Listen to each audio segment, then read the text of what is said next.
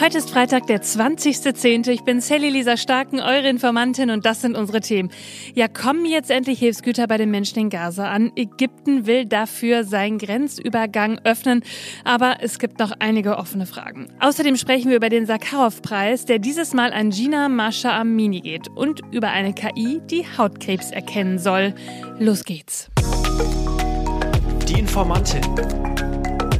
News erklärt von Sally Lisa Stark. Leute, also fangen wir heute doch mal mit den wichtigsten News an. Also für mich, aber ehrlich gesagt auch für euch, denn ich habe heute Geburtstag. Junge 22 werde ich. Ja, kleiner Scherz. Heute bin ich 33 Jahre alt geworden. Ja, und während ihr diese Folge hört, da esse ich ganz, ganz viel Geburtstagskuchen. Und vielleicht kann ich ja auch das ein oder andere Geschenk auspacken. Ich wünsche es mir auf jeden Fall.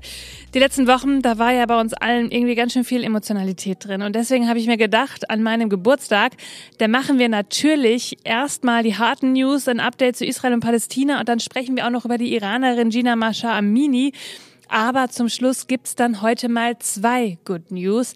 Denn ihr sollt euch ja auch alle ein bisschen freuen können heute und vielleicht auch mit mir feiern wollen. Das wünsche ich mir zumindest zum Geburtstag. Und jetzt erstmal das Israel-Palästina-Update. Und wir starten mit einigen Ausschnitten aus der Regierungserklärung von Bundeskanzler Olaf Scholz von gestern. In dieser schweren Zeit ist Deutschlands Platz fest an der Seite Israels. Eine wichtige Aufgabe, die wir alle haben, ist, die Geiseln, die Verschleppten zu befreien. Sie müssen ohne Vorbedingung freigelassen werden. Ja, der Bundeskanzler hat gestern also nochmal die Solidarität mit Israel bekräftigt und dann auch was ganz Wichtiges gesagt. Humanitäre Hilfe für Menschen im Gazastreifen. Humanitäre Hilfe, das ist das A und O.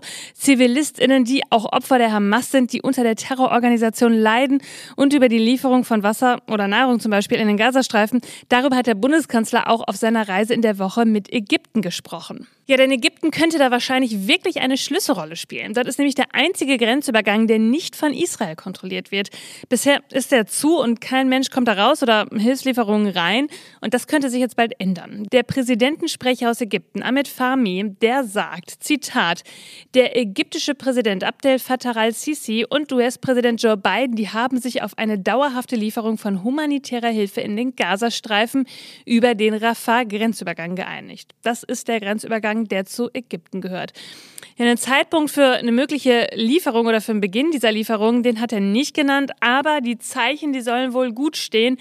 Bis zu 20 Laster sollen, Zitat, für den Anfang rüberkommen können. Biden hat aber betont, sollte die in Gaza herrschende Hamas Lieferungen konfiszieren, Zitat, dann hört es auf. Vertreter der Vereinten Nationen würden sich auf der Gaza-Seite um die Verteilung der Güter kümmern. Ja, und nach ägyptischen Infos stehen da auch schon 3000 Tonnen an Hilfsgüter bereit. Zur Wahrheit gehört aber eben auch, dass der Grenzübergang durch einen israelischen Beschuss beschädigt worden ist und nun gerade repariert wird. Und für die ganzen Lieferungen müssen eben die Straßen wieder befahrbar sein. Und kurz nach dem Treffen mit Biden, da hatte Israels Regierungschef Benjamin Netanyahu dann gesagt, also sein Land werde die zunächst blockierten Hilfslieferungen in den Gazastreifen zulassen.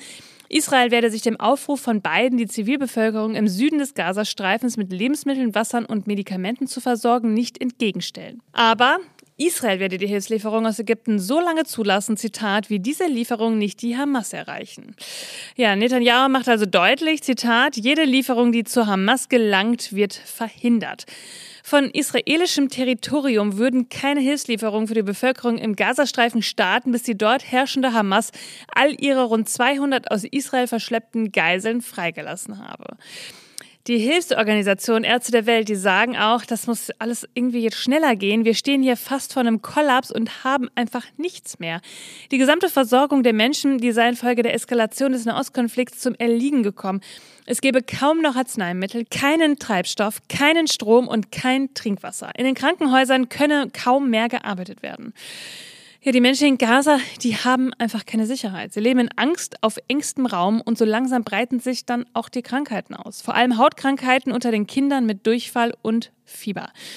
Der ARD-Mitarbeiter Mohamed Abu Saif berichtet in der Tagesschau, Zitat, überall liegen Leichen herum, zerstörte Häuser, Familien ohne Unterkunft, Nicht einmal der Süden, in den das israelische Militär die Menschen im Norden aufgefordert hatte zu fliehen, sei noch sicher.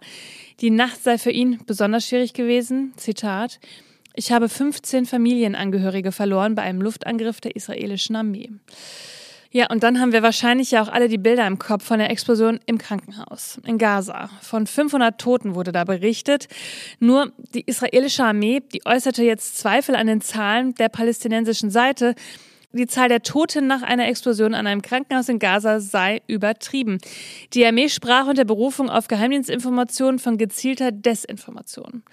Ja, auch diese Angaben lassen sich derzeit nicht unabhängig überprüfen. Das palästinensische Ministerium hatte am Mittwoch von 471 Toten durch den Einschlag einer Rakete gesprochen. Die palästinensische Seite, ja, sowie zahlreiche andere arabische Staaten, die haben dann gesagt, das ist Israels Schuld gewesen. Israel hat das zurückgewiesen und gesagt, nee, das waren wir nicht, das ist eine fehlgeleitete Rakete der Terrororganisation Islamischer Dschihad gewesen. Und die wären dafür verantwortlich und dafür gab es dann auch Bildmaterial. Wie gesagt, so richtig unabhängig überprüfen lässt sich das wohl ja, nach Meinung der meisten Medien gerade noch nicht.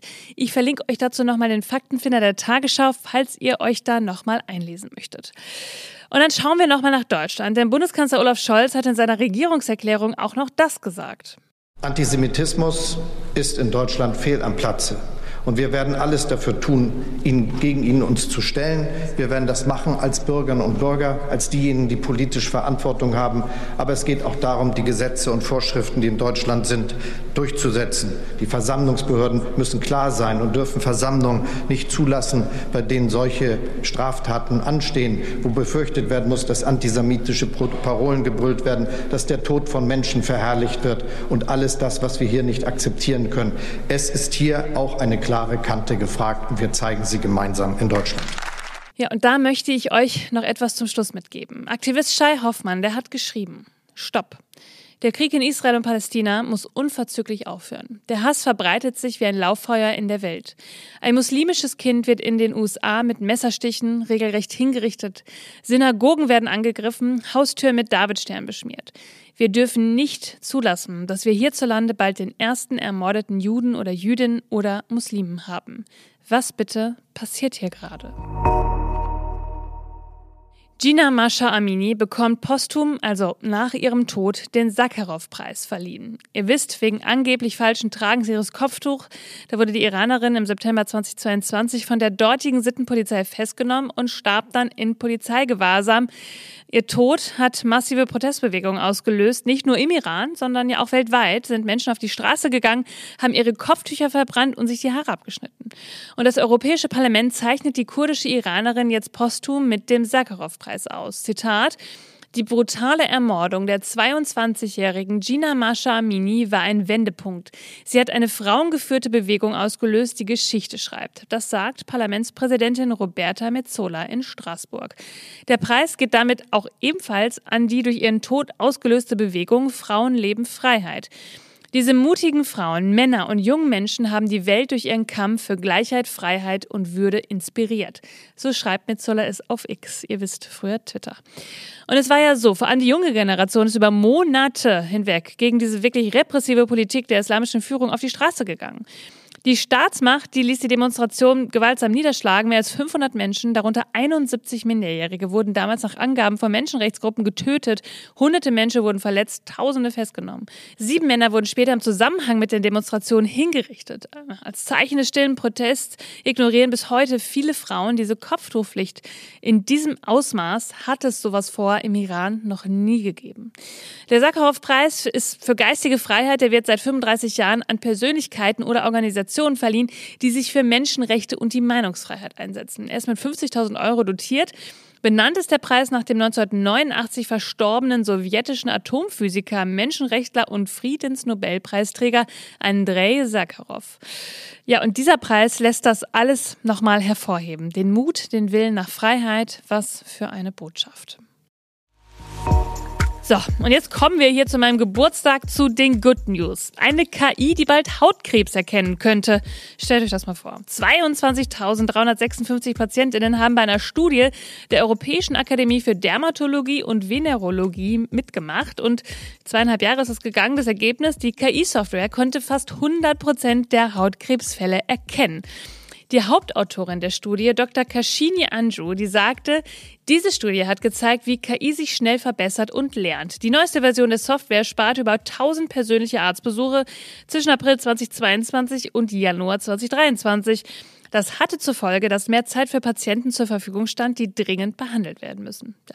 Eine Sache ist dabei allerdings noch, diese KI, die funktioniert gerade noch nicht so ganz allein. Also man kann sich vielleicht einen persönlichen Arztbesuch sparen, aber trotzdem muss ein Hautarzt dabei sein, wenn diese Software arbeitet.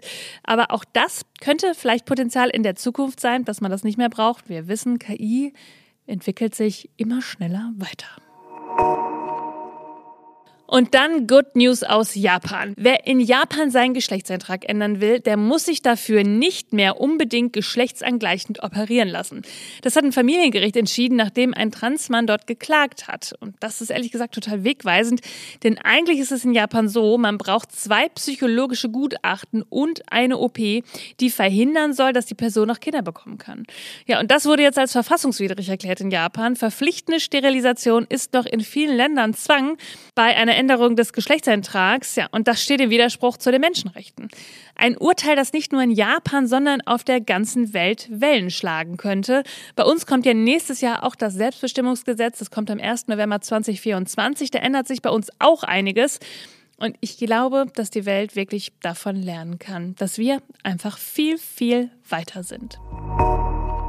Ihr Lieben, das war's an diesem Freitag, an meinem Geburtstag, die Special Edition Folge. Ja, eigentlich gar nicht so, sondern nur mit mehr guter Laune bei mir. Ich werde jetzt weiter Kuchen essen. Ich hoffe, ihr macht euch ein wunderschönes Wochenende. Falls ihr auf der Frankfurter Buchmesse seid, sagt Bescheid. Ich laufe da auch rum und werde allen stolz wie Oskar mein Kinderbuch präsentieren. Also falls ihr da seid, freue ich mich. Und dann ist es wie immer, wir hören uns am Montag wieder. Denn irgendwas passiert ja immer. Bis dann. Die Informantin. News erklärt von Sally Lisa Stark. Eine Produktion von 7 One Audio.